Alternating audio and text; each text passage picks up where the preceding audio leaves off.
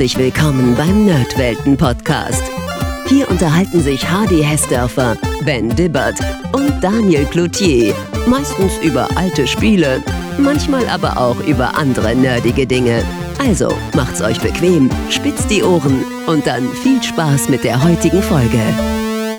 Hallo liebe Zuhörer, mein Name ist Hardy Hessdörfer und ich mag das Super Nintendo. Ja, genau genommen könnte man sagen, das SNES e ist vielleicht sogar meine Lieblingskonsole. Es gibt unfassbar viele unsterbliche Klassiker dafür. Natürlich Super Mario World, Zelda 3, Chrono Trigger, Final Fantasy 3 und so weiter und so fort.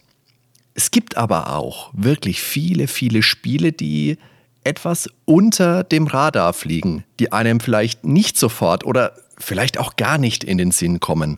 Oft sind das dann leider auch die Spiele, denen wir eigentlich eher mal keine ganze eigene Folge widmen würden. Aber trotzdem wäre es schade, wenn sie völlig unter den Tisch fallen würden. Wobei, also ich würde jetzt auch nicht kategorisch komplett ausschließen, dass nicht zu gegebener Zeit vielleicht doch mal der ein oder andere Titel ausführlicher besprochen werden würde. Heute aber auf jeden Fall gibt es erstmal ein buntes Potpourri an tollen Super Nintendo-Spielen. Und so eine Vorstellung macht natürlich am meisten Spaß, wenn man sie mit jemandem gemeinsam besprechen kann, der ebenfalls etwas für die entsprechende Plattform empfindet und vielleicht auch die ein oder andere Anekdote ergänzen kann. Und äh, weil der Daniel ja bekanntlich lieber mit seinem Amiga kuschelt und der Ben beim Thema SNES e sofort unkontrolliert beginnt, über Terranigma und Super Metroid zu brabbeln, habe ich mir heute einen sehr geschätzten Podcast-Kollegen und Konsolenexperten mit einer langen Liste an Referenzen eingeladen. Er hat für die Bravo Screen Fun geschrieben, er war Chefredakteur der deutschen Version von IGN und ist heute bei den nicht nur von mir sehr geschätzten Rocket Beans tätig. Darüber hinaus kennt man seine samtige Kuscheldeckenstimme natürlich auch von Stay Forever, vornehmlich Super Stay Forever. Er ist ein rundum super Typ und da bietet sich das Thema Super Nintendo einfach an. Herzlich willkommen, Fabian Käufer. Fabian, schön, dass du da bist. Ähm, vielen Dank, Hadi, für die äh, sehr, sehr nette Einführung hier und hallo, liebe äh, Zuhörerinnen und Zuhörer. Ich freue mich, dass ich hier eingeladen wurde, weil, wie du schon gesagt hast, das Super Nintendo ist eine Konsole, die mir sehr am Herzen liegt. Ich würde sagen, dass sie maßgeblichen Einfluss darauf hatte, was ich so als junger Mensch früher gemacht habe, aber auch, dass ich später beruflich in diese Richtung gehen wollte, weil es einfach so viele großartige Spiele für diese Konsole gab. Und man sieht es auch, wenn man auch mal bei den Konsolenfolgen reinhört, die wir bei Stay Forever machen, dass das Super Nintendo da immer wieder auftaucht. Und du hast es schon gesagt, es gab eine Vielzahl an überragenden Spielen. Aber dadurch, dass die Bibliothek so groß war, gibt es eben auch eine Menge guter Spiele, die aber vielleicht äh, sich nicht für den Podcast unbedingt aufdrängen würden. Und ich freue mich, dass wir hier beide mal die Gelegenheit hatten, ähm, jeweils eine Handvoll rauszusuchen und denen zu ein bisschen Rampenlicht zu verhelfen, was sie vielleicht sonst nicht bekommen hätten. Ja, das glaube ich auch. Du hast mir jetzt im Vorfeld ja deine Liste geschrieben. Jeder von uns hat sich fünf Titel rausgesucht. Und das sind Dinge dabei, die musste ich tatsächlich jetzt auch erstmal ein bisschen spielen. Die haben mir zwar was gesagt, aber ah, ich glaube, dazu kommen wir gleich. Was würdest du denn sagen, was sind denn so generell mal deine Lieblingsspiele für das Super Nintendo? Hm. Auf die Frage hatte ich mich tatsächlich gar nicht vorbereitet, aber es, ist, es kommen einem natürlich gleich eine Menge Titel in den Sinn. Also ich bin ein riesiger Super Mario World Fan, ähm, ein bisschen weniger auch vom, vom Nachfolger von Yoshi's Island. Zelda 3 natürlich. Ähm, Chrono Trigger finde ich ist bis heute auch ohne nostalgische Brille eines der besten äh, JRPGs. Da stimmt einfach sehr, sehr viel an diesem Spiel. Final Fantasy VI äh, würde ich da ähm, auf die gleiche Stufe eigentlich stellen. Ich fand die Star Wars-Spiele damals toll, auch wenn die heute ähm, mit nicht mehr so kindlicher Brille hatten die natürlich schon ihre Macken, aber als oh Kind oh ja. fand ich die wahnsinnig gut.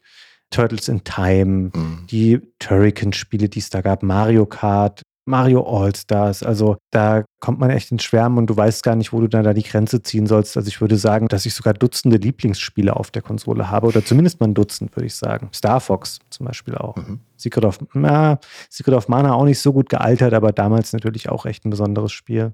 Ja, wie du sagst, wenn man mal anfängt mit dem Super Nintendo, wird man nur schwer fertig. Wann hast du denn damals Erstkontakt gehabt? Lass, lass mich kurz mal überschlagen. Du bist auch Jahrgang 81. Also wir sind so eine, ja. ein Alter ungefähr. Ja, als es rauskam in äh, Deutschland, das dürfte so Ende 92. hm. gewesen sein, ähm, dass hm. es hier erschienen ist. Ähm, da habe ich es dann äh, bekommen, ich glaube zu Weihnachten und ähm, fortan fleißig bespielt. Es war noch nicht die Zeit, weil ich eben auch erst elf Jahre alt war, wo man sich schon mit Importkonsolen und solchen Sachen befasst hat, weil natürlich gab es das Super Nintendo in Japan und in den USA schon früher.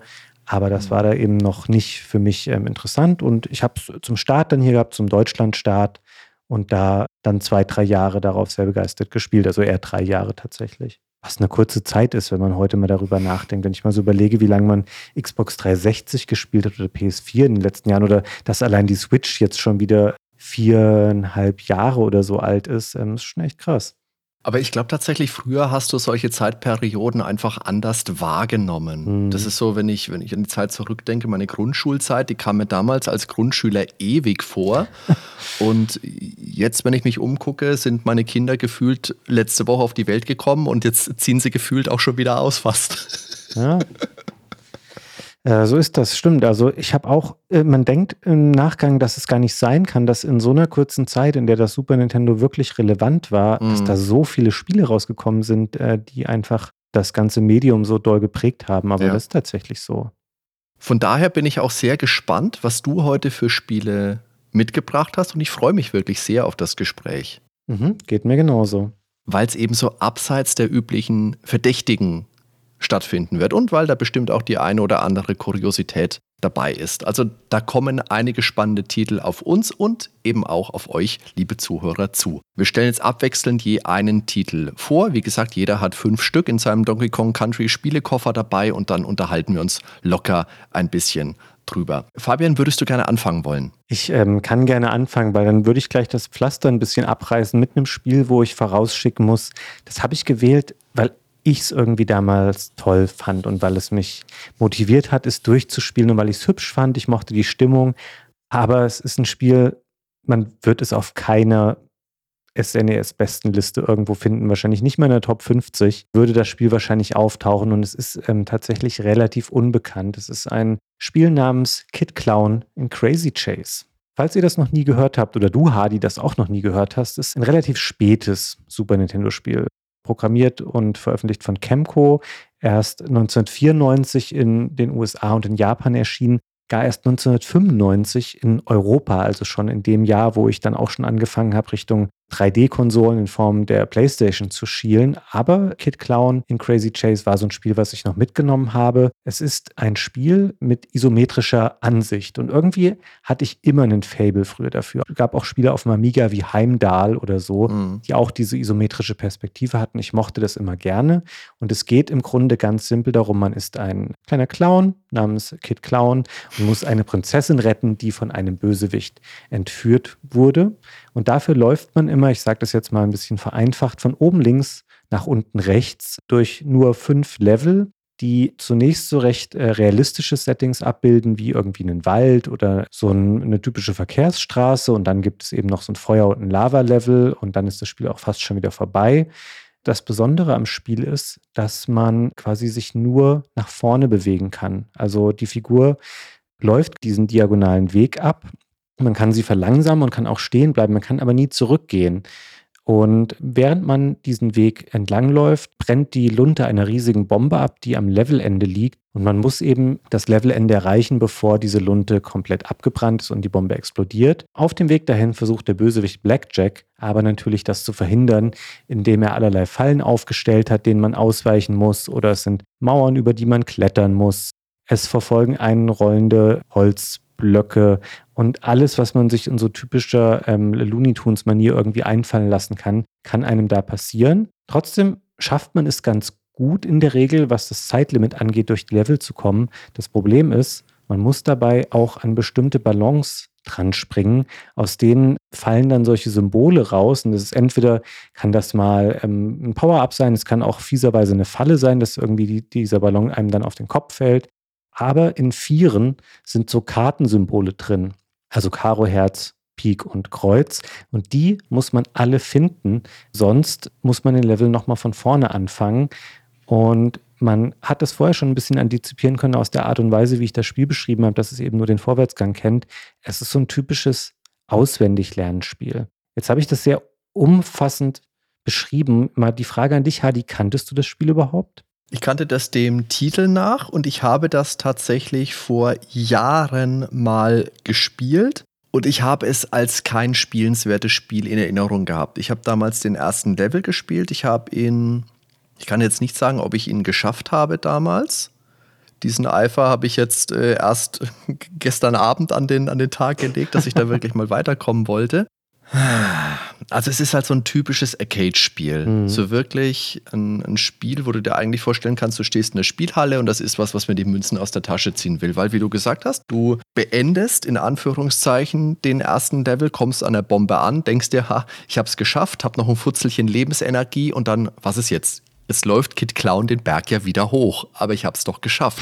nee, hast du nicht, weil du musst ja all diese vier Symbole noch einsammeln. Und Fabian, du hast jetzt vorhin gesagt, du hattest den Eifer und hast das Spiel durchgespielt. Ich setze das jetzt mal in Anführungszeichen. Fabian, ich möchte von dir wissen, welches Ende hast du denn bekommen? Weil Kid Clown hat ja drei ja. Enden. Ein gutes, ein neutrales und ein schlechtes. Fabian, Butter bei die Fische. Ich würde aus heutiger Sicht sagen, ich kann mich nicht mehr genau daran erinnern, wie das mal 1995 ja, genau. war. Ich würde vermuten, ich habe immer nur das schlechte Ende gesehen. Mhm. Weil das ja wirklich dann, das sind so Sachen wie, du musst es eigentlich im ersten Durchlauf schaffen, den Level. Mhm. Und du darfst irgendwie auch nie einen Continue verbrauchen ja, ähm, im genau. Spiel. Dann kriegst du nur das Good Ending zu sehen.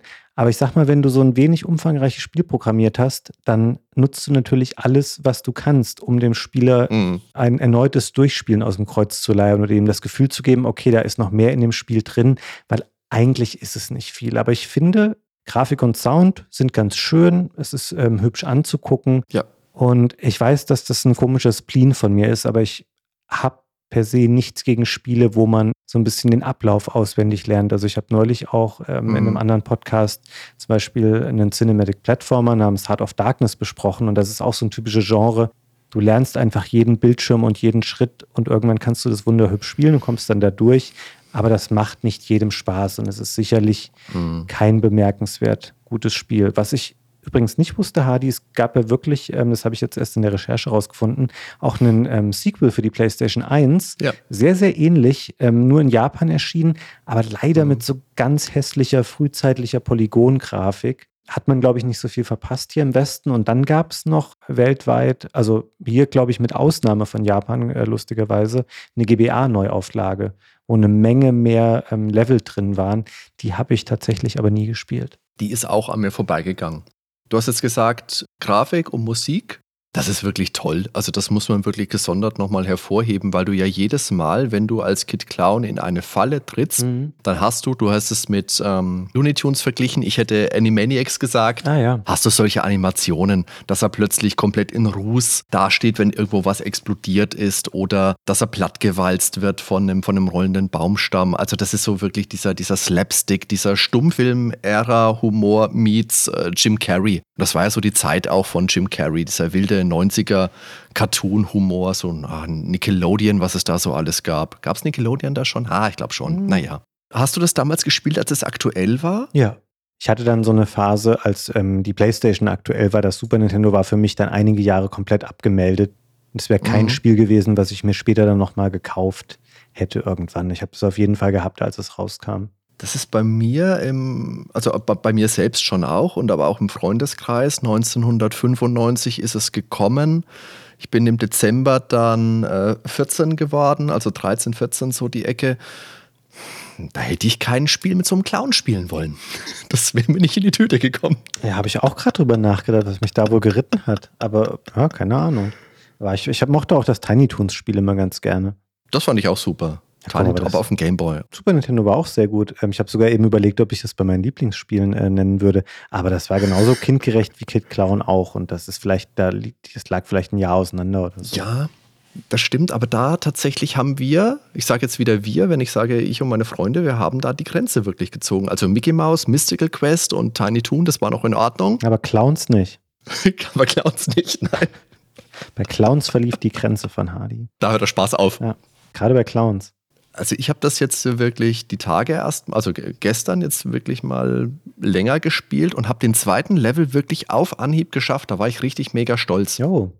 Ja, es kam mir auch gar nicht so schwierig vor, wie ich es in Erinnerung hatte. Also ich wusste natürlich auch genau, worauf ich mich einstellen muss. Eben dieses, okay, du darfst keins von diesen Dingern verpassen. Und man will eigentlich gerne schneller durchlaufen. Das Spiel lässt einem aber schon die Zeit, dass man ein bisschen langsam agiert. Es wird aber zum Ende hin dann deutlich schwieriger. So vierte Level dann zum Beispiel schon. Da muss man eigentlich äh, viel in Bewegung bleiben auch. Hm.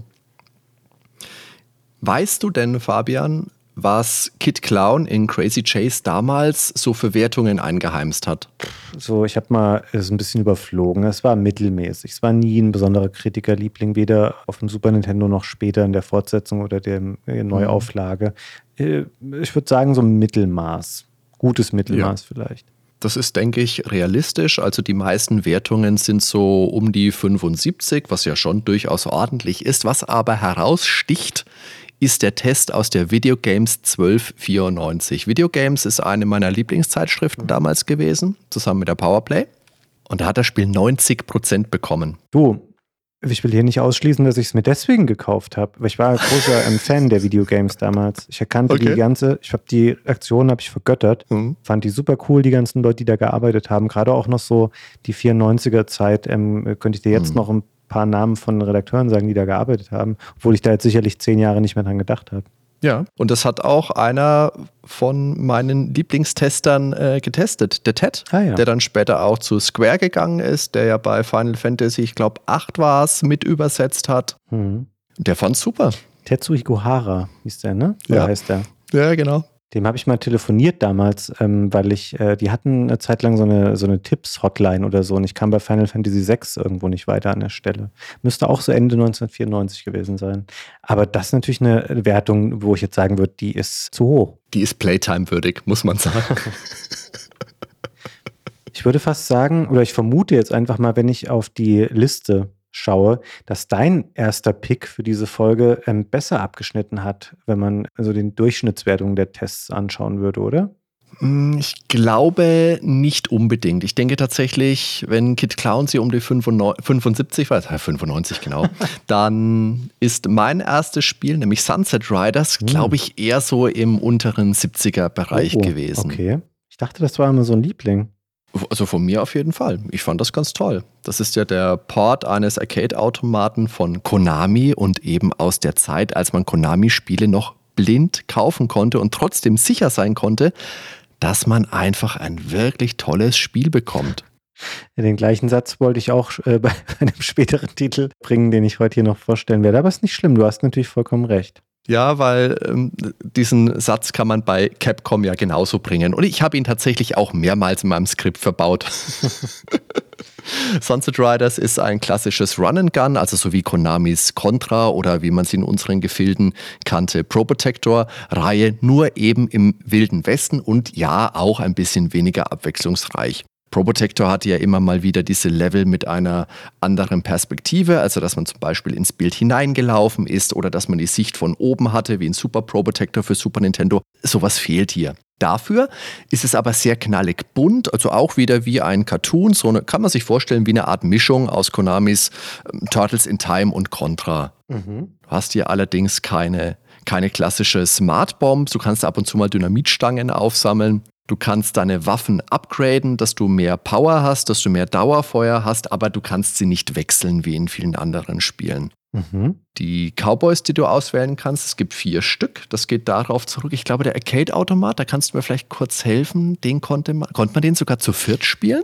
Du, ich zu ähm, dritt oder zu viert? würde dir das gern sagen, aber ähm, Sunset Riders ist ein Spiel, ich kenne das vom Namen her und ich weiß auch, dass es da vor einiger Zeit mal eine Neuauflage und sowas gab. Ich habe das aber komischerweise nie gespielt. Deswegen war ich ganz äh, gespannt, was du mir darüber erzählen wirst, weil ich weiß wenig über Sunset Riders. Das schockiert mich fast ein bisschen, Fabian. Ja, mich auch. Das musst du dir wirklich mal angucken. Tolles Spiel. Also, das, das hat natürlich, die Super Nintendo-Version hat nur einen Zwei-Spieler-Modus. Du hast aber trotzdem alle vier Cowboys, die es in der Arcade-Version gab, auch hier zur Auswahl. Mhm. Klammer auf. Mega Drive-Version hatte nur zwei, Klammer zu. Mhm. Und im Endeffekt geht es darum, du bekommst am Anfang immer einen Steckbrief aufgezeigt, wo der Levelboss angezeigt wird und dann machst du dich auf die Jagd, also so ein bisschen Kopfgeldjagdspiel mit einem, ja, mit einem klassischen Western-Setting, also eine Stadt voller Staub und Saloons, du bist in einem Canyon unterwegs und auf einem Zug, es gibt Rinderherden, das ist ein ganz, ganz tolles Setting. Mhm.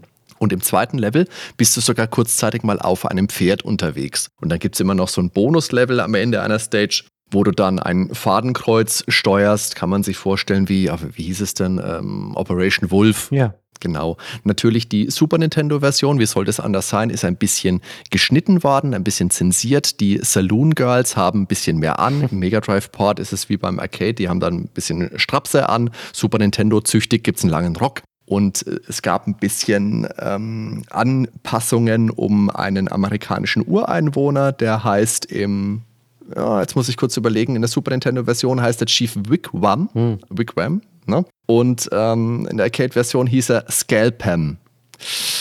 Hm. Ja, naja, aber es ist ein sehr, sehr spaßiges Spiel, ist nicht ganz so gut wie Super Probotector, aber ich finde es sehr kurzweilig und es ist eben auch mal was anderes. Gab dann auch eine Arcade-Fortsetzung, das hieß Wild West Cowboys of Moo Mesa, basiert auf einem Comic, da spielt man Kühe. Hast du gerade gesagt, man spielt Kühe? Ja, so, da spielt man anthropomorphe Kühe in den Cowboy-Klamotten, ist im Endeffekt sehr, sehr nah dran, aber ist halt noch ein bisschen comichafter. Ich glaube, es gab sogar mal eine Cartoon-Serie oder sowas da dazu. Mhm. Sunset Riders aber auf jeden Fall ist so ein bisschen ein stiller Favorit von mir. Das spiele ich immer mal wieder gerne. Ich spiele es dann nicht durch, vielleicht so mal zwei Level oder sowas, aber da finde ich, das geht immer. Das geht immer gut von der Hand und das macht auch immer Laune. Ist wirklich ein schönes Spiel, das man gerne mal zwischendurch eine Runde spielen kann. Wenn ich das jetzt mal nachholen würde, ähm, aber ich finde es gerade echt auch spannend, wie du das jetzt ähm, beschrieben hast. Ich glaube, dass mir das sehr gut gefallen würde. Wäre die Super Nintendo-Version jetzt die Version meiner Wahl oder sollte ich lieber irgendwie eine Neuauflage? Ich, es kann auch sein, dass ich das gerade verwechsel mit, ähm, mit Wild Guns. Ich glaube, diese Spiele habe ich gern verwechselt. Sunset Riders und Wild Guns, da gab es eine Neuauflage. Es gibt gar keine Neuauflage von Sunset Riders, ne? Wild Guns gibt es fürs, äh, für Super äh, für, für Super Nintendo auch, ja, aber für die Switch, glaube ich, gibt es eine ähm, Neuauflage.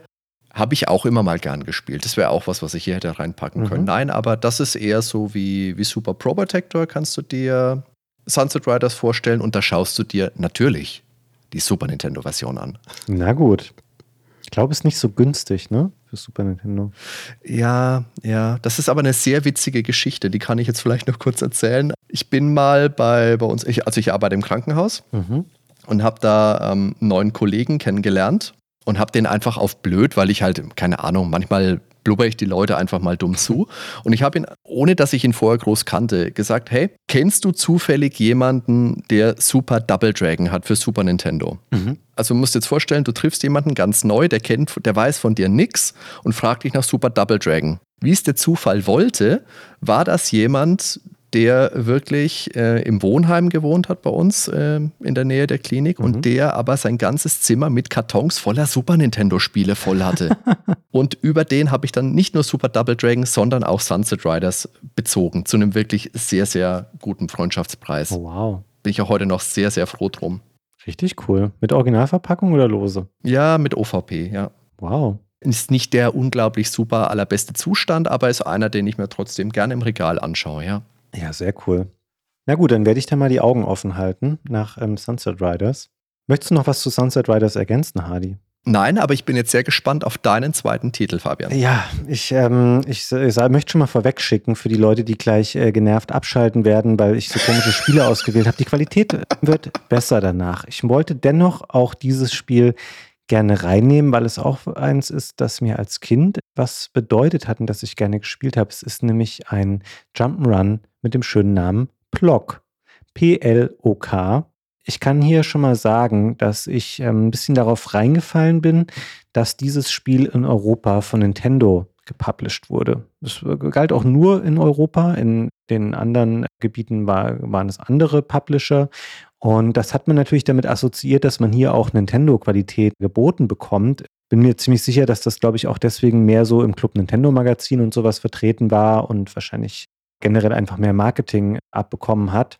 Das Spiel eigentlich entwickelt von einer britischen Firma namens Software Creations, die, jetzt sind wir wieder bei isometrischen Spielen, so Titel gemacht haben, vorher wie Equinox für Super Nintendo, wo ich, um das noch kurz einzuschieben, übrigens lange Zeit gedacht habe, dass das ein japanisches Spiel ist. Ne? Ja. Ich hätte das nie ver verortet, dass das aus ja. dem Westen kommt und dass Equinox und Plock vom gleichen Studio stammen. Ich fand das geradezu mindblowing in der Recherche. als ich das gelesen habe.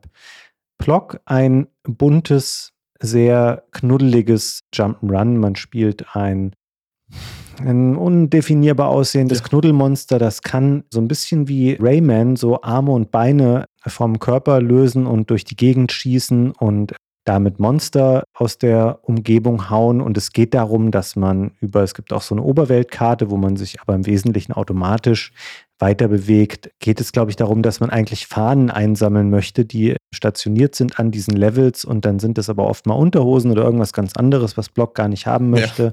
Und dann geht es wieder weiter. Das Spiel steuert sich cool. Es ist auch ganz, hat einen ganz flotten Ablauf und was ich auch vergessen hatte, bis ich jetzt darüber nachgedacht habe, welche Spiele ich früher schön fand und mir sie dann nochmal angeschaut habe. Es gab so temporäre Upgrades, mit denen man sich richtig verwandeln konnte. Also zum Beispiel konnte man aus Block einen Boxer namens Blocky machen.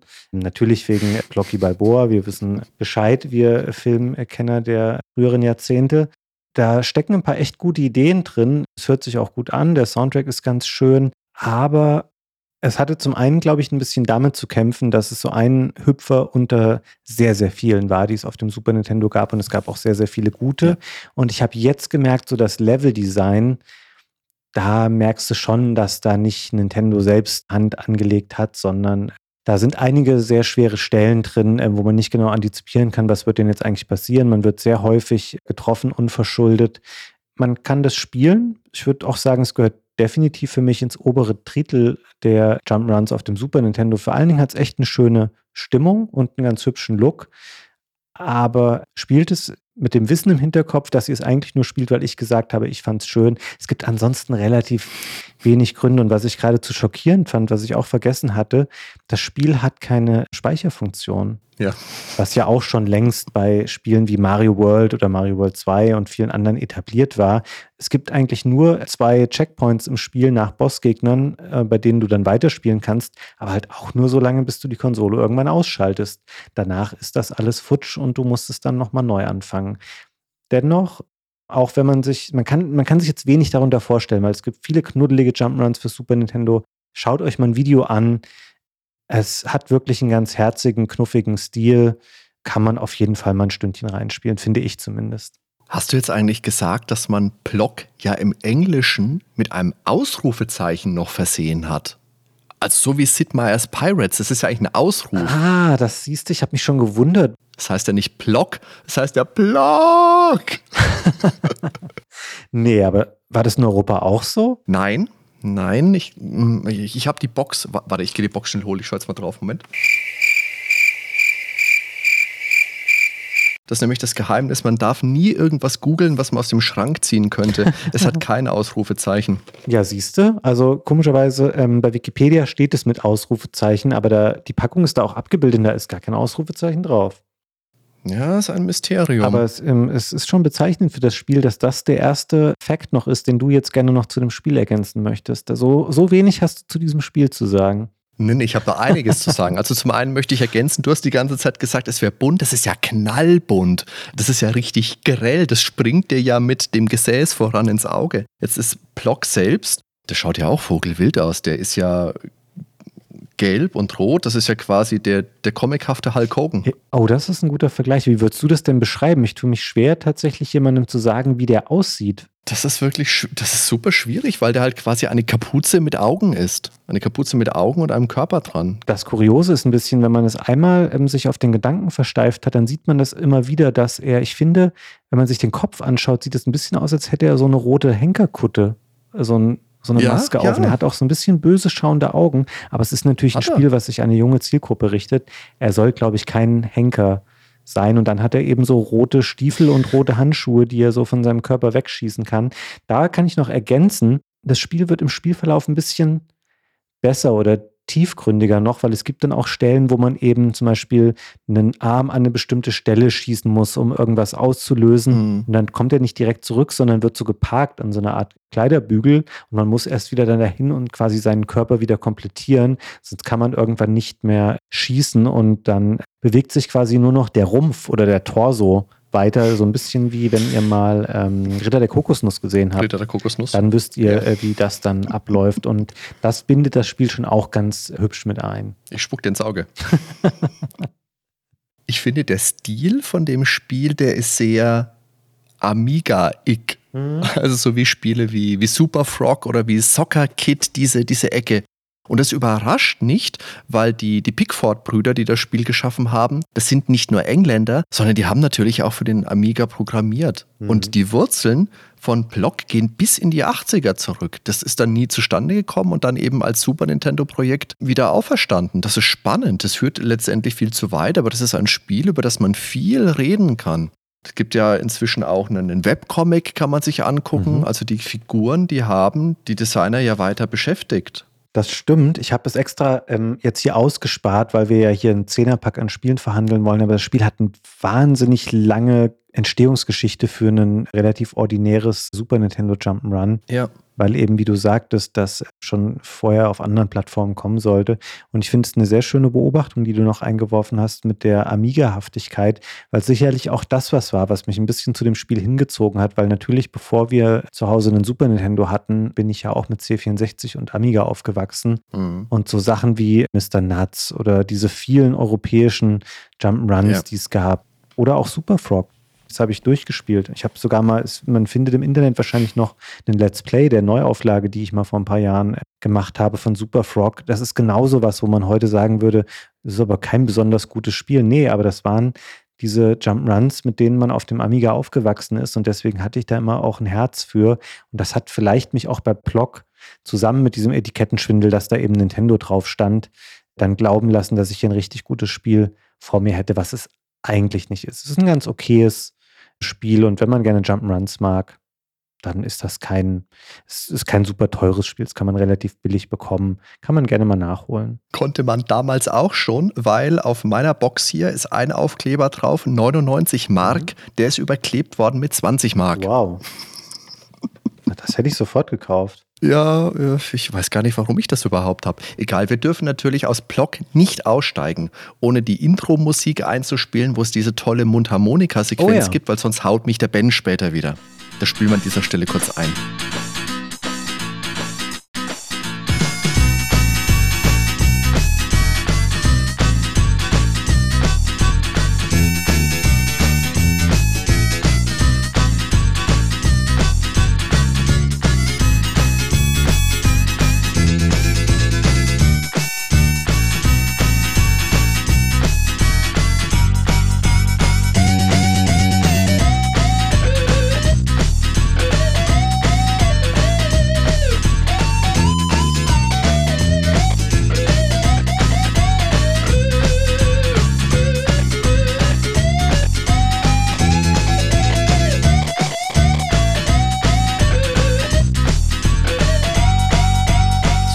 Wir alle Bombenlaune. Jetzt können wir die wieder senken, weil jetzt mache ich mit meinem nächsten Spiel weiter. Ich bin gespannt, was jetzt kommt. Jetzt wird es düster, Fabian. Oh. Jetzt ist ja die, die Gruselsaison ist ja jetzt eigentlich vorbei. Aber am 14. September 1995 erschien in Japan ein Spiel namens Clock Tower. Das ist so ein Point, ein Click, Survival, Horror, Abenteuer. Also bevor diese ganze Resident Evil-Geschichte mhm. losging und das Survival-Horror-Genre quasi gekickstartet hat, gab es da schon mal was? Also ich meine, natürlich, wir wissen alle, vorher gab es schon Sachen wie Sweet Home oder wie Alone in the Dark. Aber ich finde es immer wieder spannend, wenn man dann wirklich solche Spiele auch mal irgendwo herauskramt. Ich habe das damals natürlich nicht gespielt, wie auch, es kam ja bei uns nicht mhm. raus, aber ich finde das im Nachhinein wirklich mega beeindruckend. Das ist inspiriert von einem Horrorfilm aus den 80ern namens Phänomena und auch die, die Hauptfigur unseres Spiels, Jennifer, die ist sehr an eine Figur aus dem Film angelehnt, hat auch den gleichen Vornamen. Es geht grob darum, dass ein Schwung Waisenmädchen von einer Dame namens Mary Barrows adoptiert wird. Mhm. Die werden in ein riesengroßes, einsames Herrenhaus gekarrt im Wald, also da weiß man gleich, was die Stunde geschlagen hat, weil schwupps sind alle Mädels verschwunden und es verbleibt nur Jennifer, um herauszufinden, was vor sich geht. Und Spoiler, es ist nichts Gutes. Das teilt sich grob in zwei Teile auf. Einmal der klassische Adventure-Part, sieht man von der Seite, kann man rumklicken, kann rumlaufen, Rätsel lösen, Gegend erkunden. Und wenn was passiert, dann gibt es den Panic-Modus. Da geht es dann darum, sich schnell irgendwo zu verstecken, davonlaufen. Da fällt die Jennifer dann auch leicht hin und wird dann natürlich gemeuchelt. Was wäre so ein Spiel ohne einen wiederkehrenden Stalker? Den haben wir hier natürlich auch. Und in diesem Spiel ist es der Scissor Man. Das ist ein kleiner Kerl mit einer riesigen Schere, mit der er uns gerne zerteilen möchte. Und weißt du, woran ich bei dem immer denken musste? Also ich muss äh, an, an Big Lebowski denken. Warum musst du an Big Lebowski denken? An diesen Traum, wo er diese Typen sieht, die mit den Scheren angelaufen kommen. Okay, ja, ja, okay, gut. Aber das meinst du nicht? Nein, nein, meine Erinnerung geht da ein bisschen weiter zurück, nämlich an die Geschichte vom Daumenlutscher aus dem Struwwelpeter. Oh ja, das passt auch gut. Weil dem, dem schneidet am Ende der Schneider ja auch mit einer riesigen Schere die Daumen ab. Das ist mal ein kranker Scheiß, okay? Das haben uns unsere Eltern früher noch vorgelesen, liebe Kinder. Hm? Ja, und wenn der kommt, dann können wir uns zum Beispiel in Schränken oder unter dem Bett verstecken und so weiter. Das hat eine spannende Optik, finde ich, hat tolle Grafik, dunkle Farben, viel Nebel. Das fühlt sich wirklich an wie ein Horrorfilm. Das ist ein ganz, ganz beeindruckendes Spiel. Ziel ist es natürlich zu überleben, zu fliehen und es gibt dann so neun, zehn unterschiedliche Enden, die man da erreichen mhm. kann. Also das ist wirklich ein beklemmendes, ein spannendes Spiel.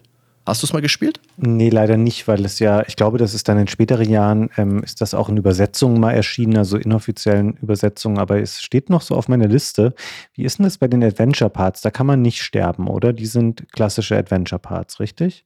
Jetzt lass mich überlegen, ich glaube, ich habe es auch eine ganze Weile nicht gespielt. Es gibt immer mal Dinge, die zusammenbrechen. Ich glaube aber, die Treppe am, oder diese, diese, dieser Gang oberhalb der Treppe am, am, Anfang, der zusammenbricht, da kann man auch nicht sterben. Mhm. Ich glaube, das geht wirklich nur in diesen Fluchtsequenzen. Da habe ich es aber regelmäßig mhm. geschafft. Du hast ja eben schon mal gesagt, dass es so ein bisschen auch Spielen wie äh, Resident Evil vorausging. Interessant ist ja auch, dass diese Actionsequenzen, dieses Ganze, dass man so eine hilflose Figur ist und sich verstecken muss und weglaufen, auch das mhm. ist ja später quasi nochmal so ein eigenes Genre innerhalb der Horrorspiele geworden, also mit Outlast und diesen ganzen Geschichten, die es da gab. Ja. Äh, interessant. Und ich habe es mir jetzt gerade auch parallel nochmal angeschaut. Das ist natürlich auch ganz hübsch gealtert, so vom, ähm, von der Optik her. Sieht so ein bisschen aus wie so ein typisches Pixel-Adventure der ähm, frühen oder mittleren 90er Jahre. Ja.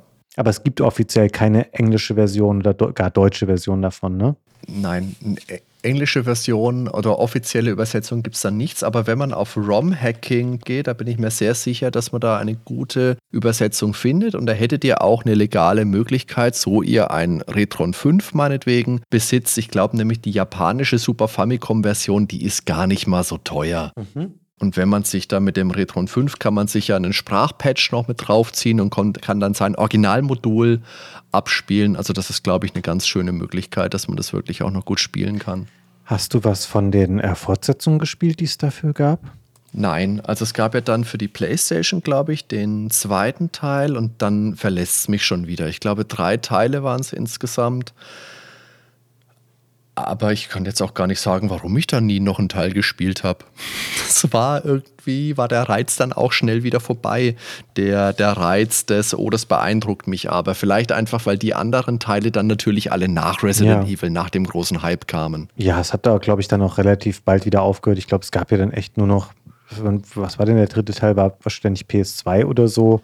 Und dann war es ja auch schon wieder zu Ende. Würde ich jetzt fast behaupten, ja. Okay, also finde ich auch einen interessanten Tipp. Verdammt, du hast bisher die interessanteren Tipps gegeben. Ich habe mehr Lust, deine Spiele nochmal zu spielen, als du meine bisher. Aber ich sage, das ähm, Niveau wird jetzt sprunghaft ansteigen, wenn du nichts mehr zu Clock Tower jetzt noch ergänzen möchtest. Nein, also wenn das Niveau steigt, dann bin ich immer dabei und ich bin sehr ja, gespannt. Wir kommen zu einem Thema, ich schäme mich nicht, das gerne zuzugeben, was mich auch in den frühen 90ern sehr umgetrieben hat. Es war nämlich Wrestling vor allem in Form der großen amerikanischen äh, Liga, die damals noch WWF hieß, also World Wrestling Federation, heute ja WWE, da das Entertainment jetzt im Vordergrund steht, was das Ganze angeht. Und dementsprechend war ich auch immer interessiert an Videospielumsetzungen dieser Showsportart. Ich habe mir begeistert immer die Spiele mit WWF-Lizenz für Super Nintendo geholt. Das waren unter anderem WrestleMania, Royal Rumble und Raw, die es da gab. Ich fand die auch gut, aber ich habe natürlich krass die Fanboy-Brille aufgehabt, weil mhm. objektiv betrachtet waren das keine richtig guten Wrestling- oder Videospiele und Nein. die waren auch sehr ähnlich, was den Spielablauf angeht. Da gab es wenig Fortschritt in den späteren Teilen. Und deswegen war ich immer nicht so richtig überbordend happy damit und habe alles so in diese Richtung mir irgendwie anschauen wollen. Und dann hat irgendwann Capcom ein eigenes Wrestling-Spiel gemacht und ich wusste natürlich, okay, durch Street Fighter und solche Sachen, das ist ein Genre, Spiele, wo sich Leute prügeln, das können die. Und dann haben sie ein Spiel gemacht namens Saturday Night Slam Masters, was auch ähm, ähnlich wie das von dir vorhin beschriebene Sunset Riders aus der Spielhalle ursprünglich kam und dann portiert wurde. Das hatte ich am Anfang, weiß ich noch, als US-Import, weil ich erinnere mich daran, dass es sehr, sehr teuer war, dieses Spiel, als ich es neu hatte. Das war 1994. Da gibt es so, ich glaube, acht Wrestler stehen zur Verfügung. Es spielt sich ein bisschen mehr auch wie einen Street Fighter, weil ähm, bei Wrestling-Spielen ist es ja häufig so, dass man versucht, sich einen Vorteil zu erarbeiten innerhalb dieses Kampfes und so ein bisschen, dass man länger die Oberhand behält und dann, wenn man den Gegner dann in der schwachen Phase erwischt, dann kann man ihn eben pinnen, das heißt quasi ihn drei Sekunden lang auf die Matte drücken und dann wird er angezählt und dann gewinnt man. Bei Slam Masters ist es eher so, dass man eben eine Energieleiste wirklich auf Null runterkloppt und dann weiß man eigentlich, okay, wenn man sich jetzt auf den Gegner drauflegt, dann ist der Kampf erledigt. Es ist auch ein bisschen unrealistischer nochmal als die WWF-Spiele, weil man zum Beispiel auch einen Sprungbutton hat und solche Sachen. Und im Grunde kann man, es gibt einen Angriffsbutton, es gibt einen Button zum Greifen und es gibt einen Sprungbutton. Also das Move-Repertoire ist sehr beschränkt. Aber das Spiel äh, wirkt sehr wuchtig. Es hat große Charaktere, es hat eine große Intensität in den Moves, die es gibt. Und man sieht auch, dass sie viel auch in Richtung echtes Wrestling geschaut haben. Also es gibt zum einen Charaktere wie den Mike aus Final Fight, also aus einem anderen Capcom-Spiel, aber es gibt auch andere Figuren, die ganz klar echten Wrestlern nachempfunden sind. Zum Beispiel gibt es so einen Luchador mit stilechter mexikanischer Maske. Es gibt diesen Alexander, der einem echten damaligen Wrestler namens Big Van Vader nachempfunden ist. Und das habe ich natürlich dann auch erkannt und fand das cool. Ja, und um nochmal die Parallelen zu Street Fighter ein bisschen mehr zu beschreiben, du hast eben auch so eine Weltkarte, die vor den Kämpfen angezeigt wird, wo man dann rumfliegt. Und dann gibt es so Standbilder mit so coolen Sprüchen, die die Kämpfer absetzen, um sich gegenseitig ein bisschen Trash-Talk zu liefern. Das kennt man alles, finde es aber ganz gut, wie sie hier ihre eigene Fighting Game Formel ein bisschen variiert haben und was für Wrestling-Fans gemacht haben. Es war jetzt sicherlich auch nicht eine wirklich akkurate Umsetzung, aber es war für mich das Beste, was dieses Genre oder diese Sportart auf dem Super Nintendo zu bieten hatte, weil ich aber auch vielleicht nicht alle Sachen kannte, weil nicht alles im Westen erschienen ist. Wie stehst du zu Slam Masters oder auch zu Wrestling im Allgemeinen, Hardy? Ich fange mal mit der letzten Frage an. Wie stehe ich zum Wrestling im Allgemeinen? Wir haben früher auch sehr gern und sehr viel die WWF geschaut. Kam ja, glaube ich, früher mal auf Tele 5. Ja. Ich weiß es nicht mehr so genau und haben dann halt Leute verehrt, natürlich wie den Ultimate Warrior, wie Hulk Hogan, also diese Überhelden, wo du dir heute eigentlich schon im Klaren bist, dass das jetzt nicht die feinsten Techniker waren, aber das waren einfach die, die uns am meisten beeindruckt mhm. haben. Ich würde aber auch schon sagen, dass ich das heute auch noch verfolge. Also ich gucke mir jetzt keine drei Stunden Raw an, aber ich lese zum Beispiel immer mal so ein bisschen die Zusammenfassungen und ich gucke mir auch noch ein paar Highlights mal an. Es gibt aber tatsächlich auch eine Verbindung, die ich immer noch habe, nämlich ein Spiel, das ich dann im Nachhinein noch ansprechen möchte. Ich würde jetzt aber erstmal bei Saturday Night Slam Masters bleiben, weil natürlich haben wir damals auch die WWF-Spiele gespielt, hauptsächlich natürlich Royal Rumble und Raw. Mhm. Und das Problem ist einfach, das waren halt reine Button-Mesher. Das waren Rüttelorgien, so wie wenn jemand Decathlon vom C64 noch kennt, wo es darum geht, wenn man einen 1000-Meter-Lauf macht, dass man gefühlt eine Viertelstunde den Joystick hin und her rüttelt. Oh Gott, so, so war das gefühlt bei Raw. Ja, das stimmt. Grauenhaft, aber wir hatten damals ja nichts. Ne? Ja, und zumal, also Grafik und soundtechnisch waren die Spiele auch okay. Nee, die waren geil. Die haben ja die Originalmelodien in MIDI-Form natürlich mhm. gehabt, die ganzen Einzugsmelodien und allein das, allein die Präsentation hat ja schon so viel ausgemacht. Du hast die bekannten Gesichter gehabt, die du äh, im Fernsehen immer gesehen hast, du hast die Musik dazu gehabt und das hat für einen kleinen Jungen hat das vollkommen ausgereicht. Mhm. Da ist das halt einfach geil gewesen. Heute, heute langst du dir an den Kopf natürlich, das spielst du keine zwei Minuten mehr. Aber Saturday Night Slam Masters dagegen, das ist einfach wesentlich besser gealtert. Klar, das hat keine Lizenzen. Dafür hat es aber eine tolle Optik. Ist ja auch der, der Zeichner von äh, Fist of the North Star, ja. ist ja auch involviert gewesen. Hätte ich damals nicht erkannt. Aber wir haben ja damals auch keine Animes geschaut kannte man ja nicht, mhm. obwohl auch sowas ja auf Tele 5 schon lief. Du weißt es, es gab ja ähm, Königin der 1000, äh, äh, Fabian hilf mir, 1000 Sterne, 1000 Jahre. Oder Miyuki, ne? solche Sachen gab es hm. halt schon. Es hieß halt einfach nicht Anime. Stimmt. Interessante Parallele wieder hier, die du äh, aufzeigst. Stimmt, jetzt, wo man das weiß mit Fist of the North Star, das ähm, ist so ein bisschen dieser gleiche, etwas sehr wuchtige oder sehr brachiale Stil, ja. den das Spiel hat. Ja, und wir haben es jetzt ja auch schon über Konami gesagt und bei Capcom ist es ja genau das Gleiche. Das stand einfach immer für Qualität. Konntest du blind kaufen, war immer gut. Natürlich war das auch ein hoher Output. Du konntest dir nicht jedes Konami und Capcom-Spiel kaufen und wünschen damals in unserem Alter. Mhm. Und deshalb haben wir damals Saturday Night Slam Masters auch verpasst. Aber klar, ist auch so ein Punkt gewesen. Du hast Street Fighter natürlich gehabt, du hast schon Wrestling-Spiele gehabt, hast du das halt mal ausgelassen. Und vielleicht ist mir das aber wirklich auch dann eine Spur zu arcadig. Ja. Also da glaube ich schon eher lieber Street Fighter 2 oder lieber Mortal Kombat oder die lizenzierten Wrestling-Spiele. Und damals war es ja auch so, dass die Tests in den Videospielzeitschriften einfach eine große Rolle gespielt haben. Mhm. Und Saturday Night Slam Masters hat, glaube ich, 70 Prozent oder sowas abgegriffen in der Videogames. Und dann lässt es halt mal liegen. Weil Taschengeld hast du ja nicht unbegrenzt. Ja, ich war sehr, sehr empfänglich immer für Wrestling-Spiele. Ich habe mir da wirklich viel Scheiß gekauft. Ich habe ja noch nicht gesagt, dass ich auch, ich hatte auch die WWF Superstars-Spiele für den Gameboy und die waren nochmal. Ja, die waren ja großartig. Ja, aber die waren. Also damals. Ja, die waren schon noch schlechter als die Super Nintendo-Spiele, muss man mal ganz ehrlich sagen. Naja, also ich meine, natürlich äh, spielerische Qualität haben die nicht großartig vorzuweisen, aber so wirklich, wenn du das auf deinem Gameboy damals gespielt hast, die Musik allein, Fabian, das war so, also vom zweiten Teil jetzt nicht mehr unbedingt. Ja, du hast schon recht. Fabian, ich habe damals meinen Kassettenrekorder genommen und habe mir wirklich die Musik vom Gameboy auf eine Kassette überspielt, okay? Ei, ei, ei, ei, ei. Du bist äh, dann doch noch hier der größere Wrestling-Fan unter uns beiden. Was mich jetzt überrascht, weil ich habe das durchaus echt auch super gerne früher verfolgt und jetzt noch so am Rande bin manchmal hier tatsächlich auch auf so Deutschland-Touren gewesen, dann so just for fun. Da bin ich tatsächlich raus. Also das habe ich nie mitgemacht, aber ich bin generell auch eher jemanden, der selten mal zu Sportveranstaltungen geht. Also jetzt nicht, dass mich das nicht interessieren würde, aber irgendwie ergibt sich's nie. Hm. Ich muss immer zu viel hier in meinem dunklen Kämmerchen sitzen und Podcasts aufnehmen. weißt du, was mich aber gewundert hat bei Saturday Night Slam Masters damals wie heute schon? Was denn? Wir haben ein Capcom-Spiel, und wir haben da den Mike Haggard drin aus Final Fight, aber in Final Fight gibt es ja selber auch immer einen Wrestler-Gegner, diese Andorre-Familie, die natürlich an den bekannten mhm. Wrestler aus den 80ern, Andre the Giant, angelehnt sind. Warum ist der denn da nicht mit drin? Weil ich das zum Beispiel jetzt schon nicht gewusst hätte. Du nimmst natürlich deinen Hauptcharakter aus deinem anderen Spiel und nicht irgendwie so einen Bossgegner oder einen Nebencharakter, den noch weniger Leute erkennen würden. Aber du hast prinzipiell natürlich recht. Mhm, okay. Hast du zu Saturday Night Slam Masters noch was oder wollen wir jetzt mal ein wirklich freakiges Wrestling-Spiel besprechen? Fabian? Ich bin super gespannt, was du zu dem Spiel, was du dir ausgewählt hast, zu erzählen hast, weil das was ist, was ich leider komplett verpasst habe. also da äh, freue ich mich jetzt drauf. Also ich fand es ja ganz lustig. Wir haben ja unsere Listen unabhängig voneinander entfernt und haben uns dann zugeschickt, damit es da natürlich keine Überschneidungen gibt. Und ich hatte ja im Vorfeld nicht damit gerechnet, dass du auch ein Wrestling-Spiel mit drin hast. Mhm. Und ich habe es jetzt natürlich schon gesagt, Royal Rumble und Raw, das habe ich immer wieder gerne gespielt. Es waren spielerisch halt keine Glanzlichter, muss man klar sagen. Optik und Präsentation war eine andere Geschichte. Mhm. Und wir kannten die Wrestler.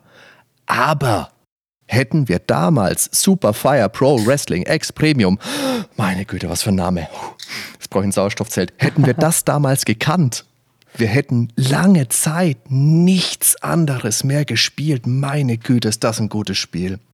Also, pff, da muss ich vielleicht kurz erzählen, wie ich da dazugekommen bin. Ich weiß es eigentlich gesagt gar nicht mehr so genau. Irgendwann Jahre nach dem Super Nintendo hast du halt mal gegoogelt, was gibt es da noch für gute Spiele? Und dann bin ich da drüber gestolpert.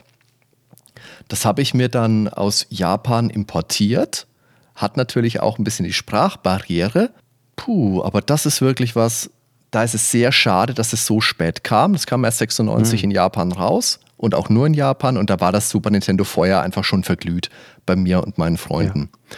Ja. Äh, kennst, kurz bevor, kennst du die Reihe? Ich kenne die natürlich, weil ich die dann auch hier und da mal im Magazin gesehen habe. Und es gab ja auch vor einiger Zeit mal, boah, jetzt will ich nicht lügen, war es PS3 oder PS4 gab es noch einen Teil davon, den es auch im Westen gab. PS4. Hm. Aber ich habe da ich irgendwie nie so reingefunden, komischerweise, obwohl das natürlich, ich weiß, dass das spielerisch ganz toll sein soll. Allerdings jetzt ähm, hier, da muss ich direkt mal die Rückfrage stellen. Du hast ja gesagt, dass bei den WWF-Spielen ein Großteil des Reizes auch darin bestand, dass man eben die Figuren aus dem Fernsehen kannte. Das ist ja was, was du mhm. da nicht hattest, oder? Jein. Eigentlich hast du recht. Eigentlich sind das viele Wrestler, die an Wrestler aus den japanischen Ligen angelehnt sind. Aber du hast da auch welche, die an den westlichen Wrestlern sich orientiert, orientiert haben. Es sind nur eine Handvoll, also Hulk Hogan und der Undertaker und ähm, die, die Legion of mhm. Doom, also die, die Road Warriors, Hawk und Animal und Ric Flair, so die Leute. Das sind wenige, klar, aber über diese Gesichter findet man dann schon ein bisschen einen Zugang.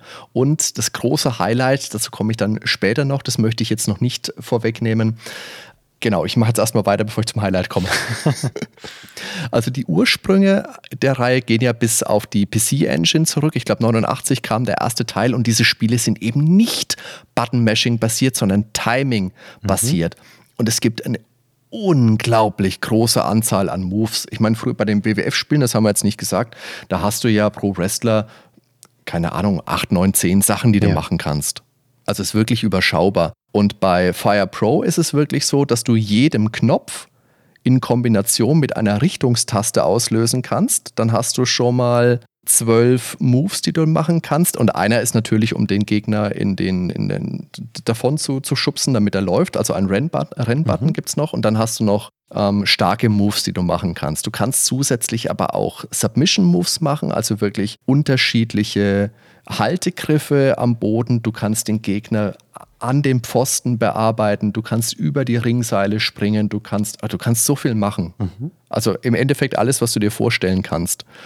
Das hat unglaublich viel Tiefe. Und du musst wirklich anfangen, den Gegner langsam mit einfachen Moves zu zermürben und dann kannst du später die schweren Geschütze wie, äh, wie Piledriver, Powerbomb oder Double Underhook Suplex auspacken.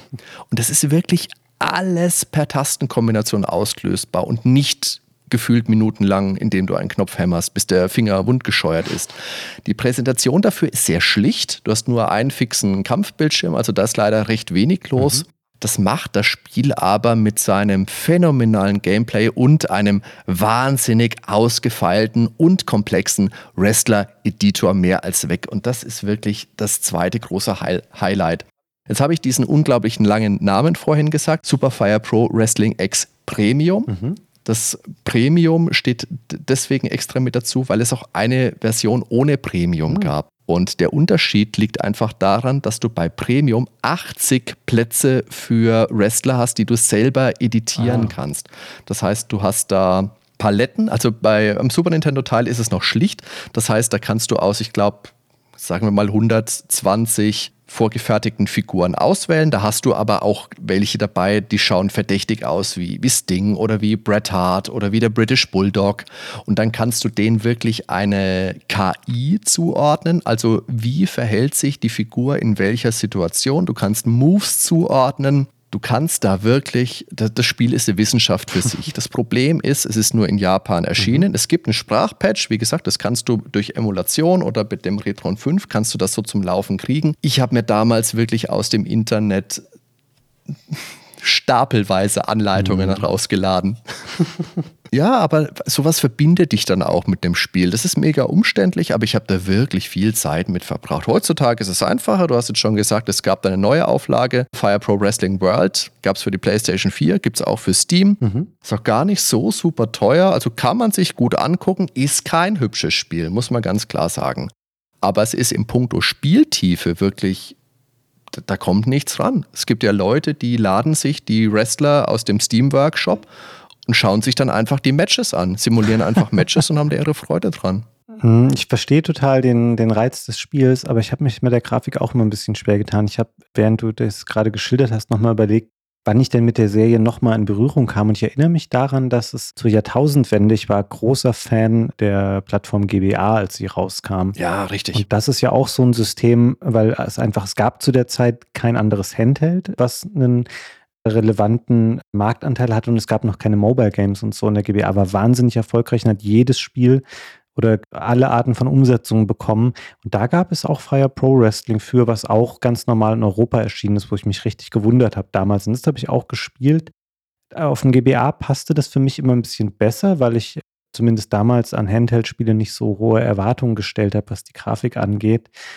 Aber ja, auf dem Super Nintendo war es halt so, dass es abfiel gegenüber den ähm, WWF-Spielen oder eben auch dem Slam Masters, meinetwegen optisch. Ja. Und heutzutage ist es natürlich auch nach gerade grotesk, dass so auf der PS4 oder auch jetzt meinetwegen auf der PS5, wo es wahrscheinlich ja auch läuft, oder auf dem PC zu spielen, da muss man schon echter Wrestling-Fan sein, der eben bereit ist, für diese Premium-Spielerfahrung dann diesen Look in Kauf zu nehmen. Das ist ein ganz wichtiger Punkt. Ich habe einen guten Freund bei der, bei der Return, der Daniel Zandt, der ist auch ein Die Hard Wrestling-Fan. Also der schickt mir echt, ständig kriege ich irgendwas für über Wrestling von ihm zugeschickt. Mhm.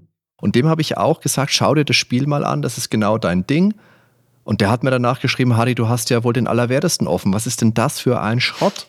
Also es ist nicht für jeden. Ja. Aber schön, dass du das hier mir empfohlen hast. Das kennen bestimmt tendenziell zu wenige Leute. Ja, und vielleicht sind ja tatsächlich auch ein, zwei dabei, die sich angucken und dann sogar Spaß damit haben. Mhm. Sollen wir unseren Exkurs in Sachen Wrestling damit abschließen?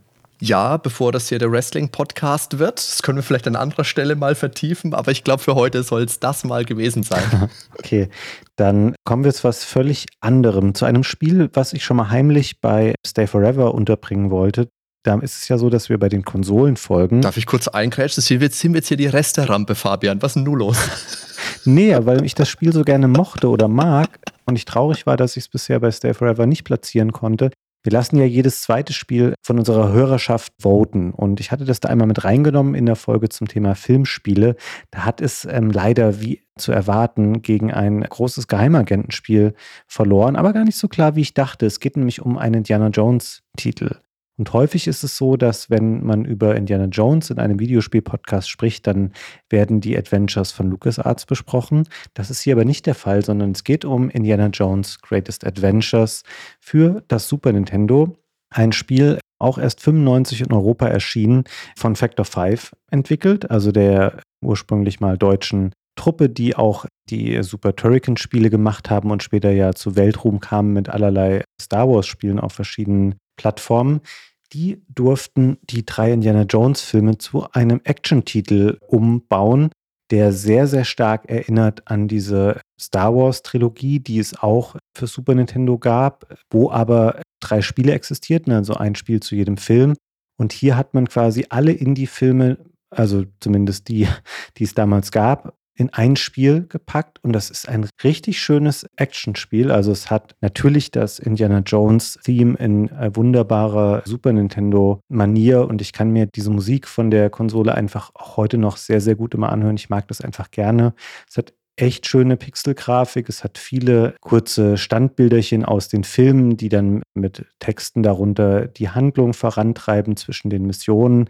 Und es sucht sich eben so ikonische Stellen aus den Filmen aus und baut die so ein bisschen aus zu Actionsequenzen, die teilweise zum Beispiel gleich zu Beginn des Spiels haben die so ein bisschen so eine Castlevania-Haftigkeit an sich, weil Indy hat natürlich eine Peitsche, kann damit Fledermäuse oder andere Kreaturen schlagen. Er kann sich an solchen Haken einhaken und damit rumschwingen.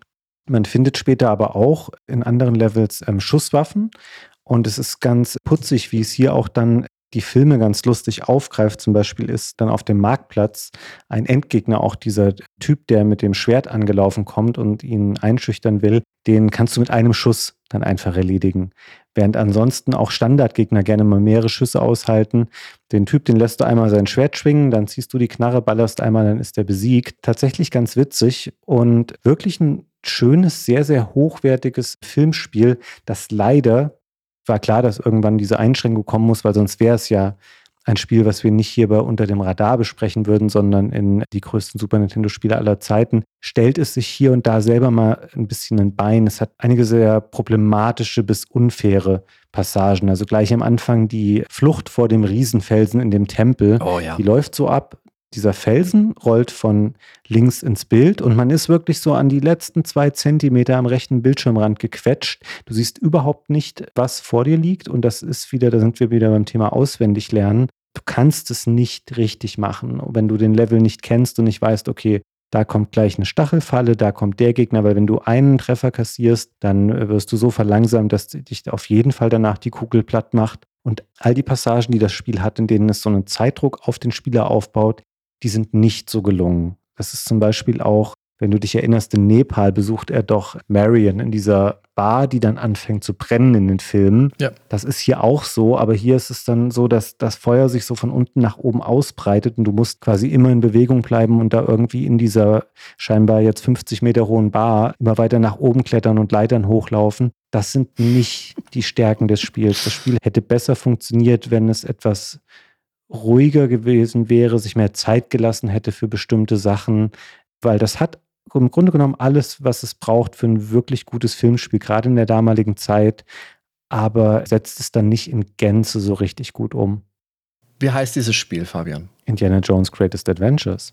Können wir bitte kurz über den Apostroph sprechen? Es heißt ja Indiana Jones Apostroph Greatest Adventures und es ist mir bis heute Morgen in meinem Leben noch nicht aufgefallen ist natürlich grammatikalisch vollkommen korrekt. Ja. Aber ich bin da heute drüber gestolpert, weil ich mich dann daran erinnert habe, in der fünften Klasse damals, Gymnasium, ein Englischlehrer, da hatten wir eine Klassenkameradin, das war die Ines. Mhm. Und äh, er hat dann halt den, den Genitiv auf Ines gebildet und dann heißt das eben Inesis. Also Ines Zimmer, Ines Room, Inesis Room. Mhm. Eigentlich müsste dieses Spiel doch Indiana Jones's Greatest Adventures heißen, oder? Oh, ich bin mir da im Englischen gerade unsicher. Indiana Jones ist. Ich habe da jetzt heute Abend nochmal ganz panisch Rücksprache gehalten mit, äh, mit dem Pad von Passion of the Geeks und natürlich mit der Nerdwelten Allzweckgeheimwaffe mit meinem Freund und Lehrer Moritz Mehlhem, auch bekannt als die Steffi Graf der deutschsprachigen Rollenspielszene. und ja, also ich weiß nicht, ob Jones da tatsächlich eine Ausnahme bildet, aber Indiana Jones' Greatest Adventures hört sich ja scheiße an, oder? Kann ja also nicht würde sich dann auch die, die Schreibweise verändern oder geht es jetzt nur um die Sprechweise? Nur um die Sprechweise. Ja, die Schreibweise ist genau die gleiche. Hm. Ich, also ehrlich zu sein, wenn es jetzt nur hier um einen Text ginge, dann hätte, hätte man das auf jeden Fall umgestellt in Greatest Adventures of Indiana Jones. Ja. Aber du willst natürlich aus Marketing-Sicht wahrscheinlich den Heldennamen ganz vorne haben. Ganz, ja. Man hätte es vielleicht auch einfach Indiana Jones Trilogy oder irgendwie, ich weiß auch nicht, ist nicht der beste Spieletitel. Ja, das stimmt. also ich, ich liebe ja alle drei drei Indiana Jones Filme und natürlich auch die Adventures, mhm. abgöttisch und genauso Castlevania. Und die treuen Hörer wissen, klassische 2D Castlevanias gefallen mir persönlich viel besser als die späteren Metroidvania Teile. Das oh. sollte hier also wusste ja, schwierige schwierige schwieriger Standpunkt, aber das ist eine, ja. ein Thema für einen anderen Podcast. Ich liebe ja die Castlevania. Ja, Fabian, wir müssen dann eh nochmal über Folgepodcasts sprechen. Also, das sollte hier eigentlich genau mein Spiel sein. Du hast ja auch die, die Schlauchbootfahrt und die Lorenfahrt aus Tempel des mhm. Todes ist mit drin, Doppeldecker ist mit drin aus der letzte Kreuzzug. Und es ist halt ein wirklich schweres ja. Spiel.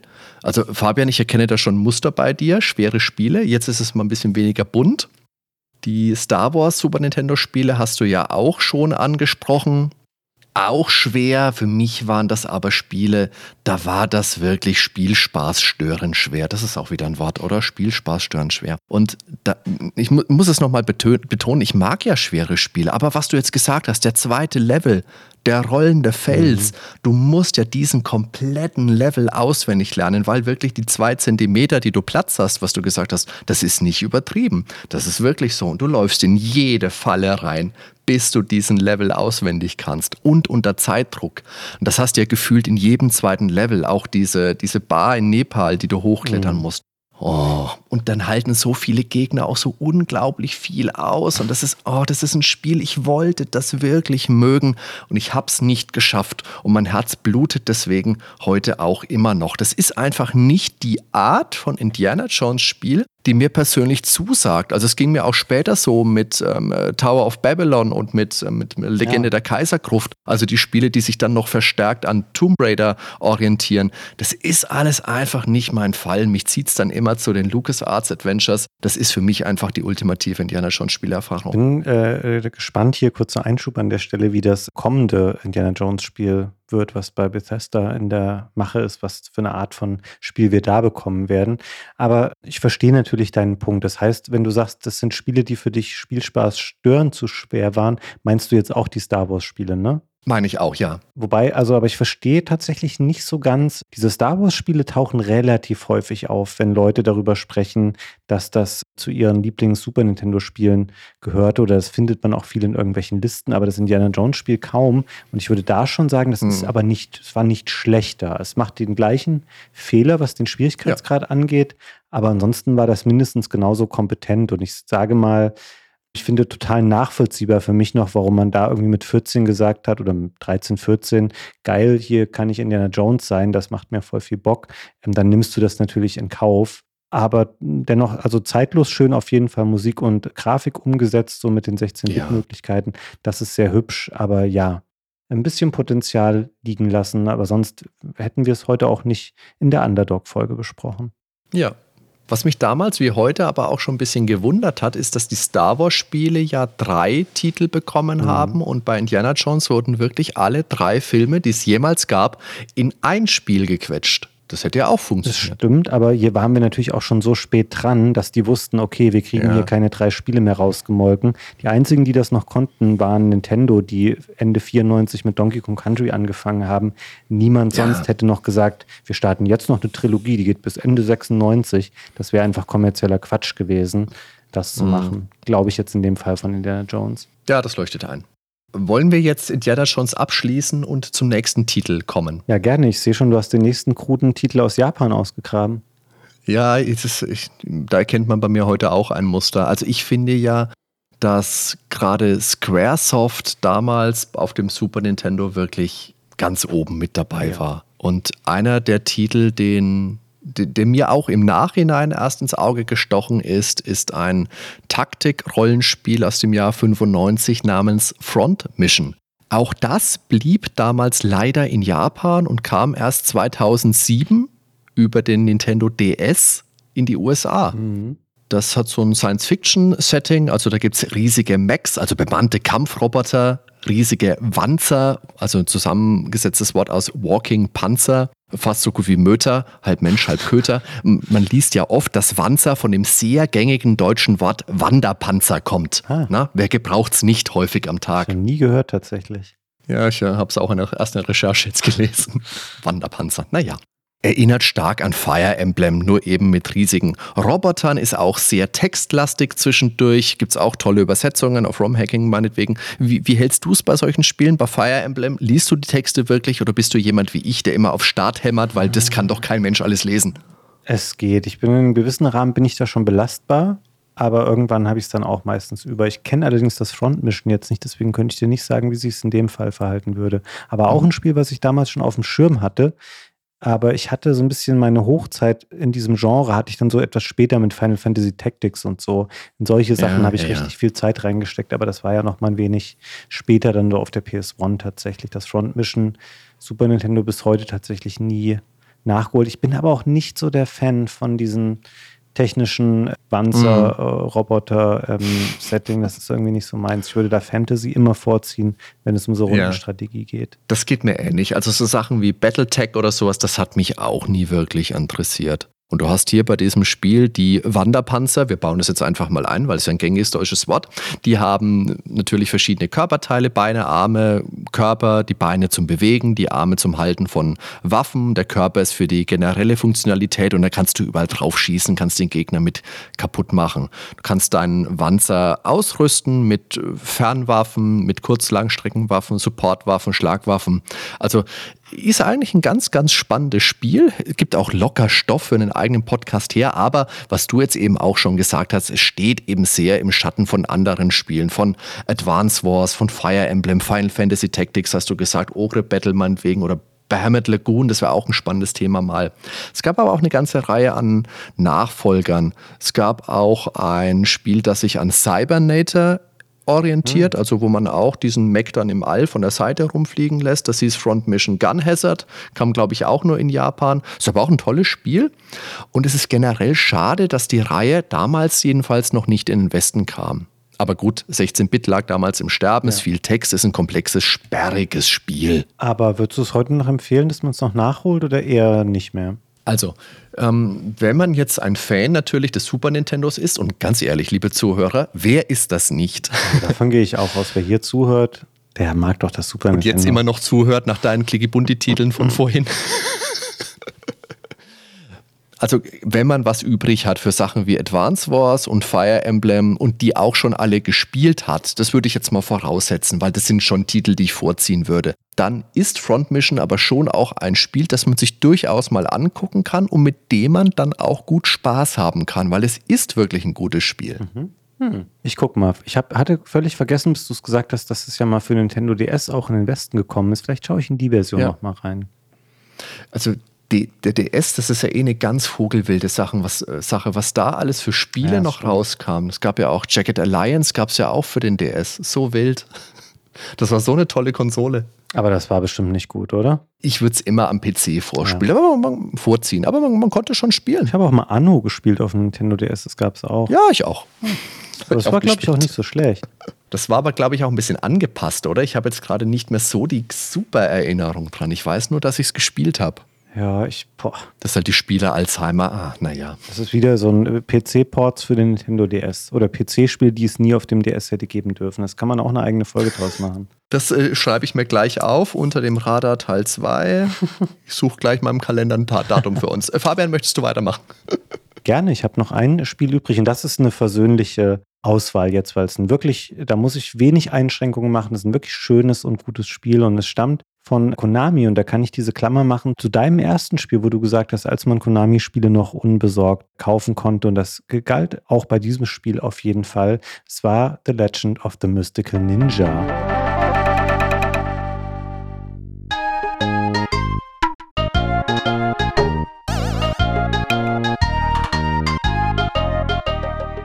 Warum ich das gekauft habe, weiß ich nicht mehr so richtig, weil eigentlich der Titel, der Stil, das macht mich alles gar nicht so an. Es ist so ein durch und durch japanisches Spiel. Es ist sehr spät nach Europa gekommen, erst 1994. Also es ist nicht überbordend spät, aber spät im Hinblick darauf, dass es in Japan schon seit 91 auf dem Markt war. Es ist ein Action-Adventure mit zwei Figuren, die im Westen Kid Ying und Dr. Yang hießen, also logischerweise wegen Ying und Yang. In Japan äh, bekannt als Goemon und Ebisumaru. Und Goemon auch der äh, namensgebende Titelheld für eine Spielereihe, die wirklich groß ist. Es gibt eine Menge Titel dafür für, für verschiedene Plattformen, aber nur wenige davon sind in den Westen gekommen. The Legend of the Mystical Ninja war eins davon und ist ein Action-Adventure, in dem sich verschiedene Spielteile abwechseln. Es ist so ein bisschen, gibt es einen Part, wo man durch so 2D-Städtchen läuft, wo man in Häuser gehen kann, wo man mit Leuten quatschen kann, wo man einkaufen kann, wo man Minispiele spielen kann. Da gab es tatsächlich auch Sachen aus anderen Konami-Spielen. Man konnte dann kompletten Level aus Gradius spielen. Und dann gibt es parallel dazu auch Action-Parts, in denen man so Side-Scrolling-mäßig unterwegs ist, hat eine Nahkampfwaffe, die man ausbauen kann in mehreren Stufen, wenn man was findet, oder auch Wurfwaffen, für die man aber quasi Geld ausgibt, wenn man die äh, durch die Landschaft wirft. Ist sehr hübsch, spielt sich sehr, sehr gut. Also Konami hatte einfach Erfahrung für so teite, gut spielbare 2D-Action-Spiele. Man konnte es zu zweit im Koop spielen, was auch damals nicht so selbstverständlich war. Leider hier, das habe hab ich dann irgendwann mal rausgefunden, als ich das mit einem Freund gespielt habe, Kid Ying und Dr. Young wirken recht unterschiedlich, so ein bisschen wie der junge Wilde und sein etwas älterer Begleiter dabei, aber das sind im Grunde ist das der gleiche Charakter, die haben die gleichen Aktionsmöglichkeiten und sowas. Aber cool wiederum, ich erinnere mich noch daran, dass einer auch den anderen so Huckepack nehmen konnte. Und dann konnte der eine quasi das Laufen und Springen steuern und der andere, der auf dem Rücken saß, konnte angreifen, was eine echt witzige Idee war für so einen Koop-Modus. Und ansonsten erinnere ich mich daran, dass es halt so komplett Japano-crazy war mit Ninja-Katzen und einer, so einer bösen Tänzertruppe und einem verrückten Vergnügungspark und Geistern, die es gab. Das ja war so ein bisschen so ein Einstieg für mich in so eine etwas andere Art von Spiel, die so sehr durch oder sehr stark auf den japanischen Geschmack ausgerichtet war, hat überragende Wertungen damals bekommen. Ich habe mal nachgeguckt, irgendwie so echt so ein 90er-Spiel. Ob das jetzt ganz zutreffend ist, weiß ich nicht. Aber es ist tatsächlich das Spiel unter den Fünfen. Ich muss jetzt mal gerade gucken. Wir hatten Kid Clown, wir hatten Block, wir hatten Slam Masters und Indiana Jones. Wo ich am wenigsten Einschränkungen machen würde, ist ein richtig, richtig gutes Spiel. Würde ich auf jeden Fall auch heute noch empfehlen können, dass man da mal reinschaut. Schade, dass das später ja so ausgefranst ist und so wenig davon in den Besten kam. Und seit 2005 gab es auch gar nichts mehr. Also in keinem Land nochmal ein neues Spiel erschienen aus der Serie. Aber es war Fun, solange es gedauert hat, wie der Engländer sagen würde. Ähm, also ich mochte das sehr, sehr gerne. Und das ist wahrscheinlich ein Spiel, was du damals auch erlebt hast, würde ich jetzt mal vermuten, oder? Das habe ich mitbekommen. Ich habe das damals aber, glaube ich, auch nur mal im Theo Kranz, das war bei uns in Würzburg ein ähm, Videospielladen, habe ich das nur mal angespielt. Kenne ich natürlich. Ich fand das damals schon sehr, sehr mutig, dass es so ein Spiel überhaupt im Westen gab. Weil, wie du gesagt hast, das strotzt ja vor Japano-Ästhetik. Ist ansprechend, keine Frage. Ich finde das auch ein super cooler Stil. Aber es ist halt sehr, sehr eigen. Eben auch mit den Ninja-Katzen, meinetwegen. Mhm. Jetzt hast du gesagt, du hast die 90er, wo hast du die 90er-Wertungen denn gesehen? Also ich habe in meinem Umkreis, waren es immer so 80, 81 und ich fand schon auch, dass das ein richtig, richtig, to richtig tolles Spiel ist. Ich habe bei Wikipedia, glaube ich, geschaut. Also ich habe jetzt weniger auf deutsche Fachmedien geguckt, sondern eher so, was das okay. international bekommen hat. Und da war ich überrascht darüber, wie gut dieses Spiel tatsächlich bewertet wurde. Mhm. Aber ich vermute mal, dass es kommerziell halt echt ein Flop war, weil alleine auf dem Super Nintendo gab es ja echt noch mehrere Fortsetzungen davon. Ja. Und nichts davon kam dann in den Westen, aber später komischerweise gleich zwei N64-Spiele gab es dann nochmal. Ja, richtig. Ich bin da mal über einen Teil drüber gestolpert. Ich kann dir jetzt gar nicht sagen, welcher. Ich habe mal auf einem großen Online-Versteigerungskaufhaus ein Nintendo Power Modul erstanden. Kennst du die? Ja. Das sind so Flash-Module für Super Nintendo aus Japan. Da mhm. konnte man früher Spiele draufladen. Ich habe das ersteigert, weil da Mega Man X drauf war. Da war aber dann noch ein Puyo Puyo Teil mit drauf mhm. und eben auch ein Goemon Teil. Ich weiß jetzt aber nicht, ob es Teil 3 ah. oder Teil 4 ist. Jedenfalls den ersten Teil, den du jetzt hier rausgesucht hast, der Legend of the Mystical Ninja hieß im Westen. Das hat so einen unglaublich coolen Stil und dann eben mhm. auch diesen Zwei-Spieler-Modus. Das erinnert ja ein bisschen an Spiele wie äh, wie River City Ransom oder wie diese Kunio-Kun-Prügelspiele generell. Ja, stimmt. Hat viele Gags mit drin, hat witzige Minispiele. Ist auch wieder kein ganz einfaches Spiel, das hat mich hier aber nicht gestört. Und es ist zu Unrecht, finde ich, auch ein Spiel, das ja ein bisschen vergessen auch ist. Also das ist eins, das kann man sich gut angucken. Das habe ich jetzt die Tage auch nochmal gemacht und habe da wirklich viel Spaß nochmal mitgehabt beim Spielen. Ja, und ich glaube, man kann auch, also habe ich selber noch bin ich noch gar nicht angegangen, diese Aufgabe. Aber wenn man heute das mal nachholen will, du kannst auch die Fortsetzungen, die sind, glaube ich, auf mhm. dem Super Nintendo alle mittlerweile übersetzt worden ins Englische. Also alle Teile, da könnte man, glaube ich, sehr, sehr viele Tage und Wochen damit verbringen, äh, nur Goemon-Spiele oder Mystical Ninja-Spiele nochmal nachzuholen. Boah, das sollte ich echt mal machen. Ich habe da richtig Bock gerade drauf. Ich denke auch gerade, das wäre bestimmt was, was die Zeit auf jeden Fall, was sich lohnen würde. Ja, ich sehe das auf der gleichen Seite die du genannt hattest, ähm, bei romhacking.net, ein Thread aus dem aus 2020, wo jemand das gepostet hat, dass jetzt alle, dass ein Team all die Super Nintendo-Spiele fertig übersetzt hat. Das ist schon echt cool, dass man in so einer Zeit wirklich lebt, wo man die ganzen alten Spiele auch nochmal neu erleben kann, weil du dann wirklich siehst, verdammt, man hat so viele positive Erinnerungen an diese Konsole und es gibt so viele tolle Spiele, die man damals gespielt hat. Aber meine Güte, es gibt so viele tolle Spiele, von denen man gar keine Ahnung hatte, dass es die überhaupt gibt. Das stimmt. Aber ein bisschen haben wir ja schon mal heute dazu beigetragen, da Licht ins Dunkel zu bringen, indem wir mal so ein bisschen halb vergessenen Spielen hier Aufmerksamkeit gewidmet haben. Und wir wollen natürlich auch nicht äh, unter den Tisch fallen lassen, Hadi, dass du auch noch hier ein fünftes Spiel mitgebracht hast, wo ich auch wieder gespannt bin, was du dazu zu sagen hast, weil ich es auch nie gespielt habe. Ich weiß, was das ist, aber war nicht so meinst. Oder bin ich irgendwie nie rangekommen. Ja, alles klar. Also ich finde es tatsächlich, ich sage das jetzt mit einem lachenden Auge, weil es wirklich ein Spiel ist, das ich sehr, sehr gerne mag, aber auch mit einem weinenden, weil ich sehr schade finde, dass ich jetzt schon auch beim letzten Spiel für heute angekommen bin. Meine Güte. also das ist King of Dragons, das ist der Port eines Arcade-Automaten von Capcom aus einer Zeit, wo man Capcom-Spiele blind kaufen konnte und trotzdem sicher sein konnte, dass man ein tolles Spiel bekommt. Wie bei Konami. Das kommt mir gerade so bekannt vor, was ich da sage. Na egal. Also wir sind in den frühen 90ern, das ist die Zeit der Prügelspiele, also der Fighting-Spiele. Das sind die 1, 1 gegen 1 Prügelspiele, also Street Fighter 2, Mortal Kombat, Samurai, Showdown, ohne W natürlich, Fatal Fury und, und, und. Mhm. Oh, und Fabian, über den Terminus Fighting-Spiele stolper ich immer noch. Das hat doch früher kein Mensch gesagt. Das waren alles Beat'em-Ups oder 1 gegen 1 Beat'em-Ups. Natürlich. Grauenhaft. Ja. Und diese klassischen Side-Scroll-Beat'em-Ups, wie King of Dragons auch eins ist, da spielt man entweder alleine oder im Zweispieler-Modus, in der Regel auf Konsolen, in Arcade-Hallen auch mal zu mehreren, gegen nimmer enden wollende Gegnerhorden. Also Spiele wie Double Dragon, mhm. River City Ramson, habe ich gerade mal gesagt, Final Fight, Streets of Rage, Turtles in Time, Knights of the Round. Solche Spiele eben.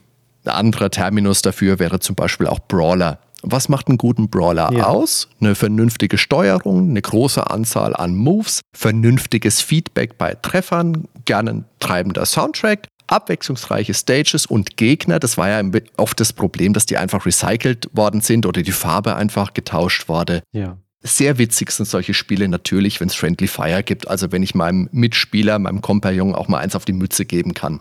Was sind denn da spontan deine Favoriten aus diesem Genre? Naja, natürlich ähm, Streets of Rage 2, Turtles in Time. Würde mir hier noch einfallen, Golden Axe tatsächlich auch, aber eher aus so einem, ja, es ist so ein Nostalgie-Ding wieder. Mhm. Weiß nicht, ob Golden Axe da wirklich jetzt noch ganz vorne mit dabei wäre, aber das haben wir einfach sehr, sehr oft gespielt. Ich glaube, weil das auch am Amiga mhm.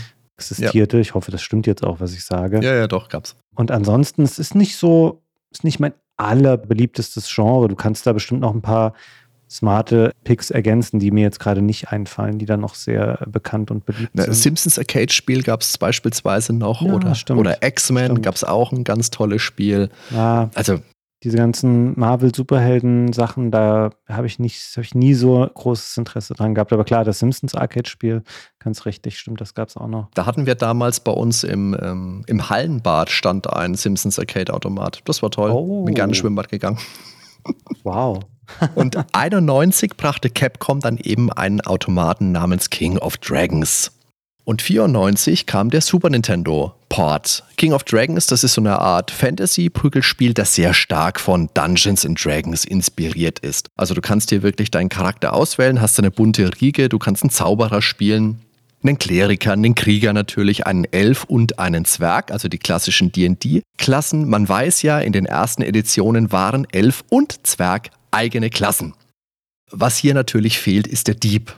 Mhm. Und wie in jedem guten Prügelspiel hat jeder Charakter dabei Stärken und Schwächen, Nahkampf, Fernkampf, was auch immer. Der Magier ist die Glaskanone. Du hast ein bisschen Magie mit drin, du hast relativ kurze Level in King of Dragons, dafür mhm. dicke Bosse und am Ende eines Levels kannst du deinen Charakter upgraden. Also kannst ein Level aufsteigen oder du bekommst ein größeres Schwert, eine größere, stärkere Waffe, die dir dann auch wirklich angezeigt wird. So ist es ja auch immer schön in Spielen.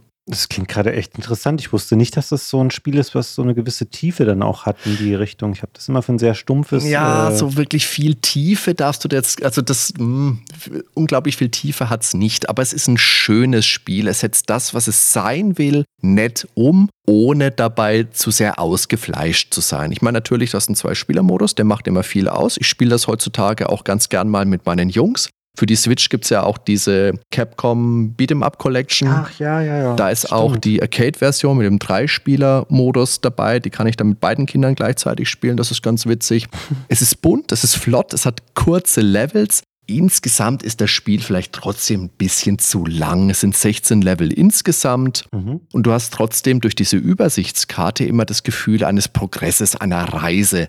Also du läufst ja. nicht wirklich wo raus und läufst woanders rein, sondern du siehst dann die Karte und dann bewegt sich da der Cursor hin und her. Das ist schön gemacht.